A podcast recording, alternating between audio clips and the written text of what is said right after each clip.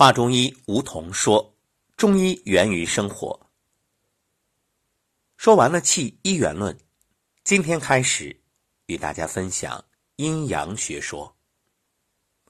阴阳学说是在气一元论的基础上建立起来的中国古代的朴素的对立统一理论，属于中国古代唯物论和辩证法范畴，体现出中华民族。辩证思维的特殊精神，其哲理玄奥，反映着宇宙的图式，其影响且远且大，成为人们行为义理的准则。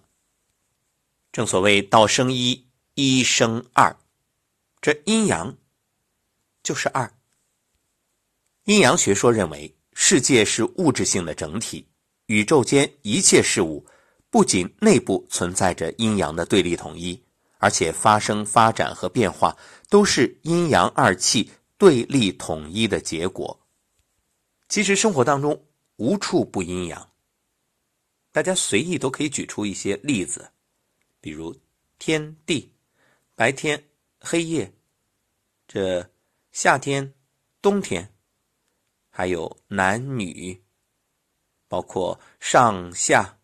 左右、黑白、对错，你看都是阴阳。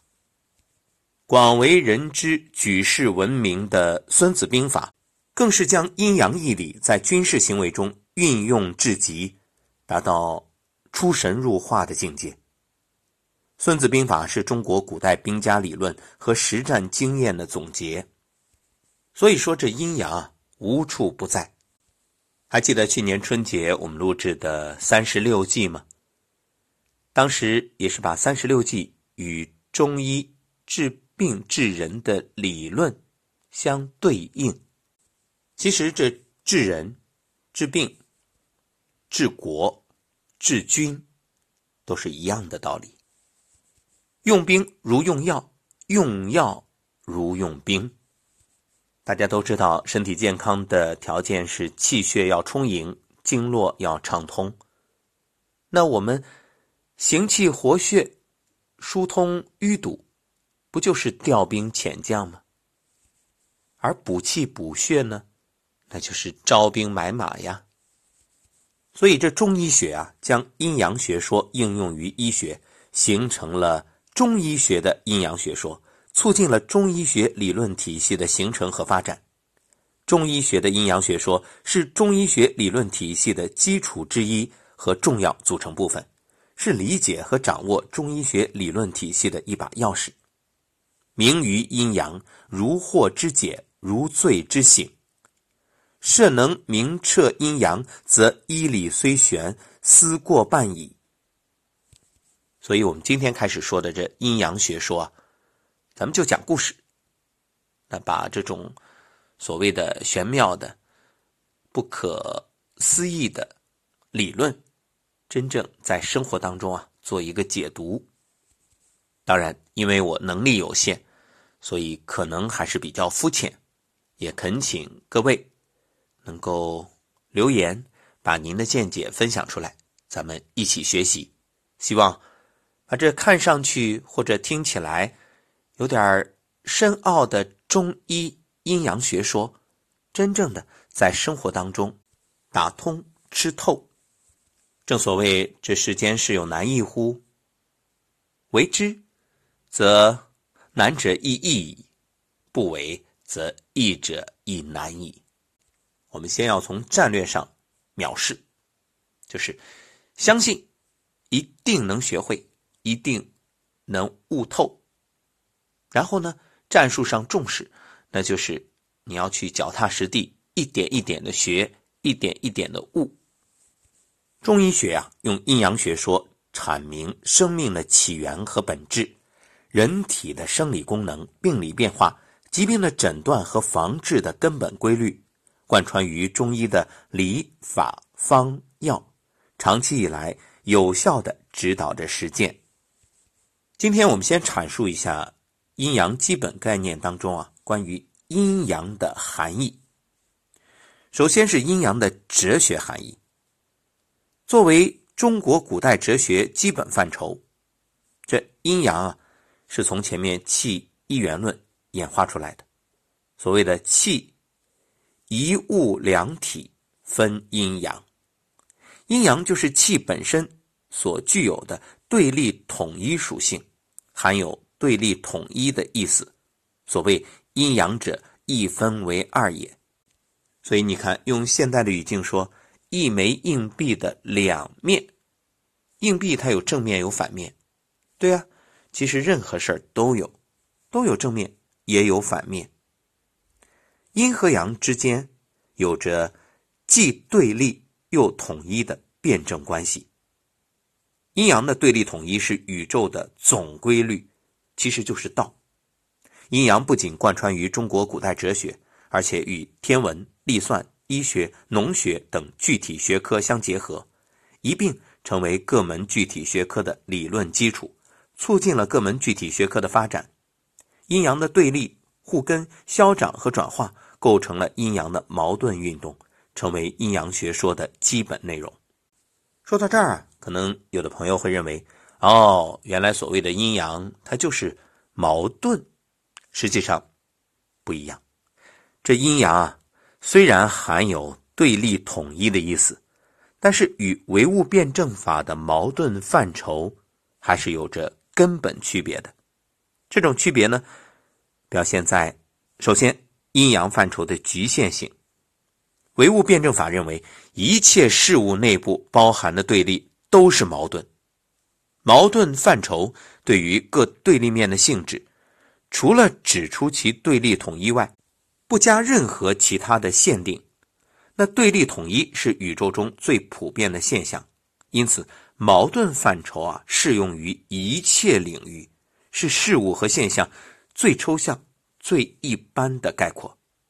那阴阳范畴就不一样了，它不仅具有对立统一的属性，而且还有另外一些特殊的规定，属于一类具体的矛盾。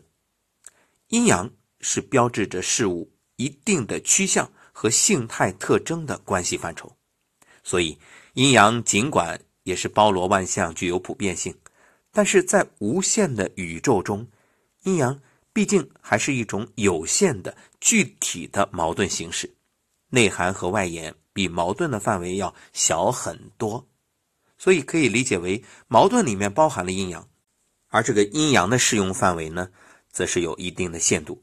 只能对宇宙的事物和现象做一定程度的说明与概括，更不能用以说明社会现象。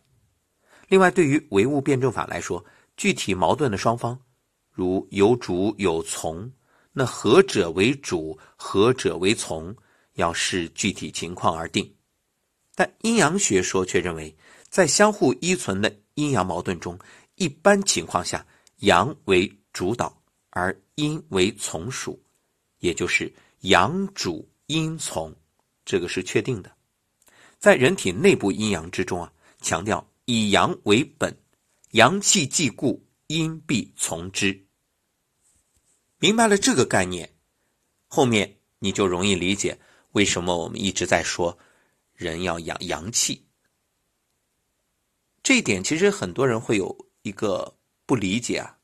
对啊，你说阴阳两面，如果是同等重要的话，对呀，那我养阳重要，养阴也重要啊。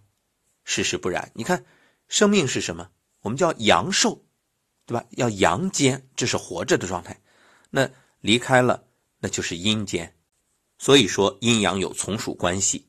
我们养生就是要养阳为主，当然也是要一定程度的平衡。所谓凡。阴阳之要，阳密乃固，阳强不能密，阴气乃绝。阳气者，若天与日，失其所，则折寿而不彰，故天运当以日光明。想想看，这阳气啊，是生命的主导，如果失常不顾，人就折寿夭亡。所以在治疗疾病的时候，主张血气俱要，而补气。在补血之先，为什么呢？因为气为阳，血为阴啊。阴阳并虚，而养阳在滋阴伐上。总而言之啊，阴阳学说对矛盾双方的性态做了具体限定：一方属阴，一方属阳，阳为主，阴为从。一般说来，这种主从关系是固定的，这也表现出阴阳学说的特殊性和局限性。再来说说阴阳的医学含义。阴阳范畴引入医学领域，成为中医学理论体系的基石，成为基本的医学概念。